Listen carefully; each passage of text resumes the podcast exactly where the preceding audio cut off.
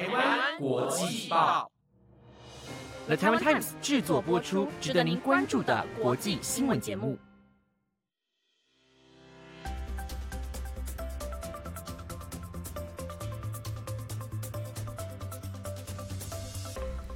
各位观众朋友们，晚安，欢迎收听台湾国际报，我是子燕，马上带您来关心今天十二月六号的国际新闻重点。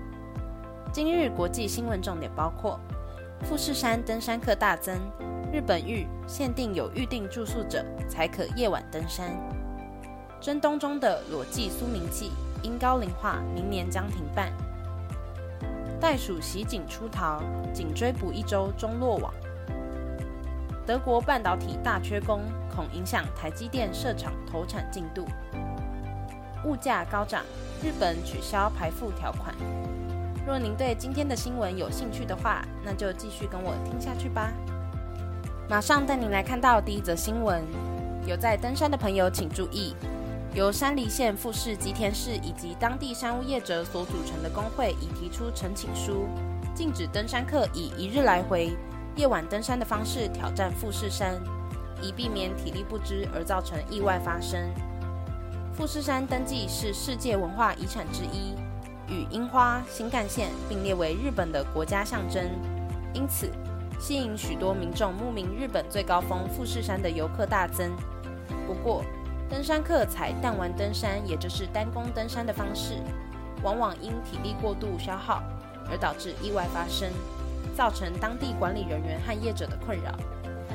山梨县富士吉田市山屋业者所组的工会认为，这种登山方式很危险。今天向山梨县府提出陈请书，和县府提出对策。登山客单日夜工登顶，不在山屋休息，因睡眠不足可能导致体力大量消耗，造成生命危险。有关明年夏天针对登山客的管理办法，富士吉田市市长枯内茂、山屋业者等今天向山梨县政府提交陈请书，内容指出，如果要在傍晚夜间登山，仅限有预约商务的住宿客。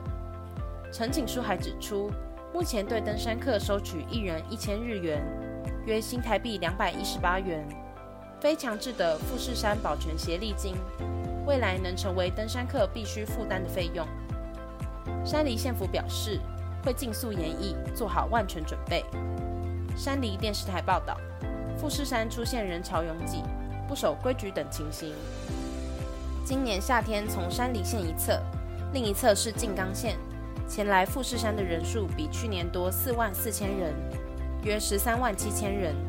其中未在山屋休息、采取弹丸登山方式者约三千八百人，有人是在登山道小休片刻，甚至有人因天寒随地生火取暖。如果按山屋业者所提陈请书，夜间登山人数将限制在山屋业者所能容纳的。两千名以下住宿客。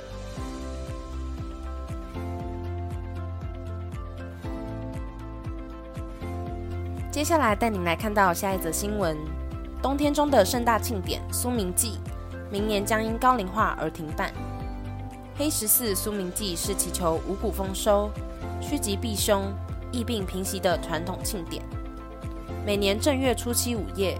数百名男子集结在澳洲市水泽深山中的黑石寺，顶着东北隆冬的酷寒，全身上下只穿着仅可遮羞的兜裆布，浩浩荡荡举行苏明祭。日本东北地区岩手县澳洲市黑石寺苏明祭历史逾千年，而今因参与办庆典的人士高龄化，人手不足，四方今天宣布，二零二四年二月将是最后一次举办。日本放送协会 NHK 报道，黑十四苏明祭过去每年二月彻夜举行，约能吸引三千人造访。因 COVID-19 停办三年，今年二月再度举办，规模已比往年小。黑十四今天决定，二零二四年二月十七日将是最后一次举办苏明祭。往年举办苏明祭都是通宵达旦举行。但明年最后一次举办的时间仅到晚间十一点为止。二零二五年起改为由住持诵经祈福。黑十四住持藤波大武表示，因为参与苏明记庆典的相关人士高龄化，导致人手不够，这项庆典很难再继续维持下去。他说：“很感谢长久以来许多人士尽心尽力参与及协助，对于期待观赏苏明记的民众感到很抱歉，但希望大家能理解。”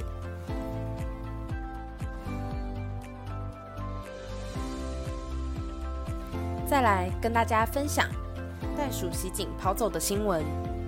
加拿大一只袋鼠被运送至另一间动物园的过程中逃跑，警方出动围捕时，其中一名警察惨遭袋鼠朝脸部挥拳。不过，袋鼠已于今天落网，终结近一周的野外出逃记。路透社报道，安大略省欧夏瓦动物园及趣味农场一名代表普雷德告诉加拿大广播公司 CBC。这只母袋鼠十一月三十日晚间从驯兽师手中逃离。袋鼠及驯兽师当时在这座动物园中途休息。从隔天流传于社群媒体的影片中可看到，袋鼠出没于欧夏瓦的大马路上。欧夏瓦是安大略湖附近的城镇，位于多伦多以东约六十公里处。一名警佐告诉 CBC。巡逻员警于当地时间今天清晨三点左右，在欧夏瓦北部郊区发现袋鼠行踪。他们与袋鼠驯兽师联络，并按照指示由尾巴来捕捉袋鼠。警佐表示，围捕过程中，袋鼠朝其中一名警察脸部挥拳，这是他和同僚永远不会忘记的职涯经验。普雷德指出，这只袋鼠逃跑时正在运送至魁北克一间动物园的途中。他当时在欧夏瓦动物园接受治疗，并停留几天休息。普雷德说：“我们会让他在这里多待一阵子，让他好好休息，并确保他的安全。”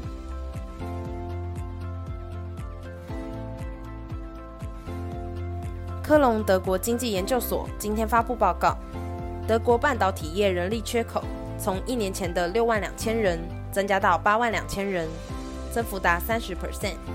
其中最缺的是技术工人，缺口逾四万人。学士和硕士毕业，能从事制程规划等复杂工作的工程师，人力缺口也达三万人。英特尔、台积电拟在德国投资大型晶圆厂，德国晶片业者英飞凌也计划扩厂。报告撰写人科纳芬斯特指出。越来越大的专业人力缺口，恐影响设厂和投产进度。此外，欧盟推动欧洲晶片法案，准备在二零三零年前将欧洲晶片市占率从目前的十 percent 翻倍至二十 percent，也相当程度取决于是否有足够的专业人力。鉴于半导体从业人员有二十三 percent 超过五十五岁，而且以男性为主，为解决缺工问题，报告建议。应鼓励年长的员工晚点退休，并提高女性从业人员比例。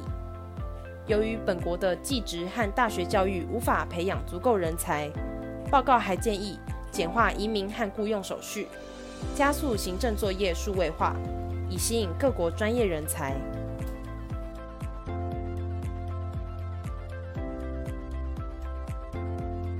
最后带大家来看到，因为物价高涨。日本取消排富条款的新闻。日本东京都政府已确定一项政策方针，二零二四年度将针对居住东京都的高中生学费补助取消排富条款。未来，包含私校在内的东京都内所有高中都将实质免学费。日本读卖新闻报道，东京都政府相关人士表示，东京都政府希望借此减低家长学费负担。打造一个容易养育孩子的环境。东京都政府表示，东京都立高中一年学费一律约十二万日元，约新台币两万五千元；私立学校平均约四十八万日元。目前做法是由东京都政府针对年所得不到九百一十万日元的家庭，以上述各类学校学费为上限给予补助。只不过，受到物价高涨的影响。日本目前连年所得超过九百一十万日元的家庭经济负担也增加。东京都政府基于辖内学费高的私校数目多于都立学校的特有现况，决定取消排付条款。二零二二年度补助对象约十九万人，一旦取消排富条款后，至少会增加约十二万人。预计将新增逾四百亿日元补助金。东京都议会公民党议员一直以来要求公私立高中实质免学费。此外，东京都政府也将针对公立中小学营养午餐免费提供补助，对象是以提供免费营养午餐的区市町村政府为对象，补助其一半经费。以上就是今天的新闻。最近下雨，天气也有转凉，大家记得期待雨具及保暖衣物哦。